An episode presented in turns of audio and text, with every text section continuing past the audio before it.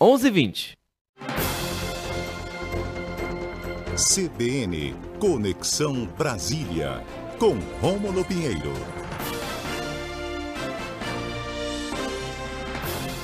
Rômulo, bem-vindo. Bom dia para você. Tudo bem, Rômulo? Muito bom dia, meu amigo, Max, pessoal aqui do estúdio, bom dia. Tô feliz também por estar aqui novamente. E é, feliz também porque segunda-feira teve uma situação aí, o pessoal ficou muito contente na rua, né? Vela e gente chorando na rua, de alegria.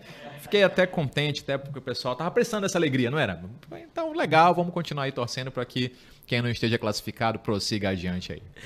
Então, bora lá, torcer, né? Bora torcer. Rômulo, a gente também torce por um Brasil melhor, né? Estamos aqui sempre, a coluna Conexão Brasília toda quarta, a partir de 11h20. O STF julga hoje possível retroatividade da lei de improbidade administrativa. Mais uma polêmica aí, né? Pois é, o nome parece um grande, né? Parece um letreiro grande para isso, mas a questão é bem simples, Max. Você veja que esse julgamento é aguardado por políticos do Brasil inteiro. Por que, que nós teremos hoje? É, a lei de improbidade administrativa ela sofreu uma mudança no passado.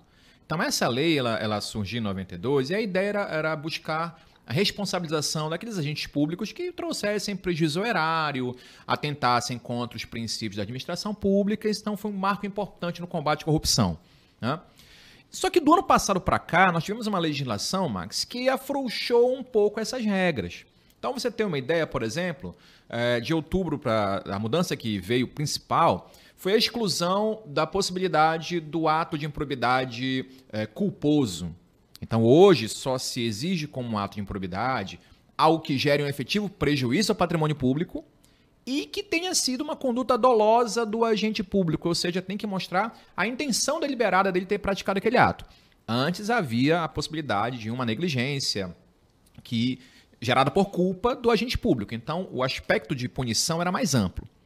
E é lógico que se discutiu isso no passado, mas aí havia uma pressão muito grande dos agentes públicos para afrouxar essas regras para que exatamente pudesse o agente talvez não muito ligado, e aqui é uma opinião particular, tá? Muito ligado à moralidade, pudesse agir com mais é, liberdade na condução dos bens públicos. Pois que essa lei mudou, Max, e o que, que, é, o que acontece hoje? Hoje a gente tem que saber se os processos que já foram condenados, julgados e os que estão em andamento antes da nova lei, eles sofrerão essa alteração. Muitos casos há é, em que se discute essa possibilidade até de revogar condenações já transitadas em julgado. Então, nós temos o caso, por exemplo, lá em Brasília, o ex-governador José Roberto Arruda, temos o caso de Antônio Garotinho, lá no Rio de Janeiro, é, entre outros políticos, o próprio Arthur Lira, presidente da Câmara, foi condenado ano passado por improbidade administrativa em segunda instância. E qual é a importância disso? Porque está todo mundo de olho nesse julgamento hoje. Porque essas, essas condenações elas implicam na questão da ficha limpa. Já ia tocar nesse assunto, né? Exatamente. Então, aí que está o grande X da questão.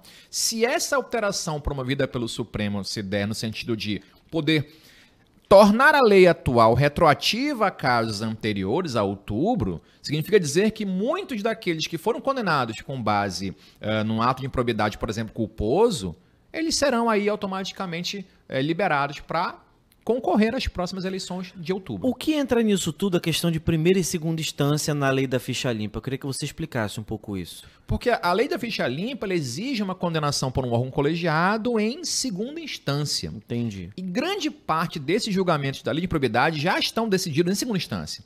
A lei de probidade ela não traz uma punição é, penal, mas ela traz a condenação que impede a candidatura desses agentes públicos. Então, esse, essa é a importância do julgamento de hoje à tarde. É claro que isso talvez comece hoje, não termine hoje.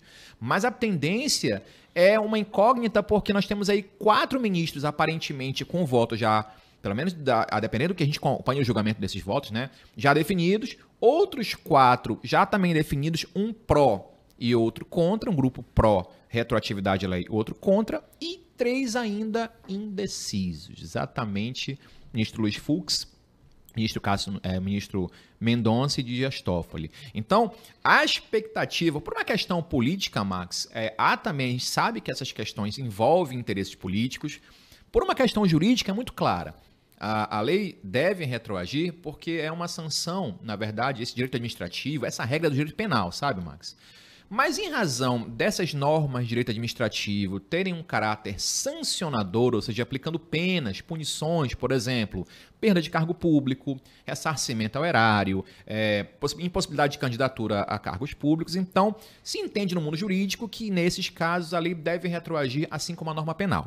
Mas é, no mundo político há esse embate para saber se de fato isso vai ser é, favorável para grande aspecto desses candidatos. E isso é muito importante porque você sabe, Max, nós temos até o dia 15 de agosto para o registro de candidaturas às próximas eleições de outubro. Então, se esse julgamento terminar hoje ou até o próximo dia 15 e a lei for retroativa, então esses candidatos que estão condenados vão poder voltar a se candidatar até outubro, agora do final do ano.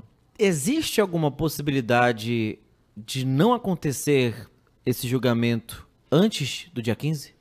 Oh, existe sim. Basta que um ministro peça vistas desse processo e não há prazo para que haja essa devolução. Não há tem, nenhum prazo regimental. Tem alguém que você acha que pode fazer isso? Sim, tem sim, tem sim. É, desses quatro grupos, desses dois grupos já sedimentados, né, em a favor, e lógico, que é uma projeção apenas, sim, né, sim, pelo, claro. pelo teor das decisões anteriores. É, desses quatro grupos, desses dois grupos já sedimentados, esse terceiro grupo que está com voto na incógnita, há uma pressão muito grande para que o ministro Dias Toffoli suspenda o julgamento em razão do prazo até o dia 15 para fazer o registro de candidatura. A orelha dele vai ficar quente se ele fizer vai isso. Vai ficar quente, vai ficar bastante quente.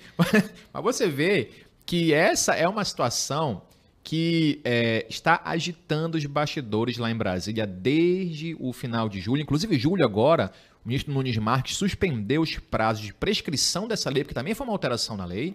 Né, mudou, e também a, a, o efetivo prejuízo ao erário. Você sabe, Max, que no passado, a lei anterior, não, se, não era necessário demonstrar que houve um dano efetivo ao patrimônio público. Agora é.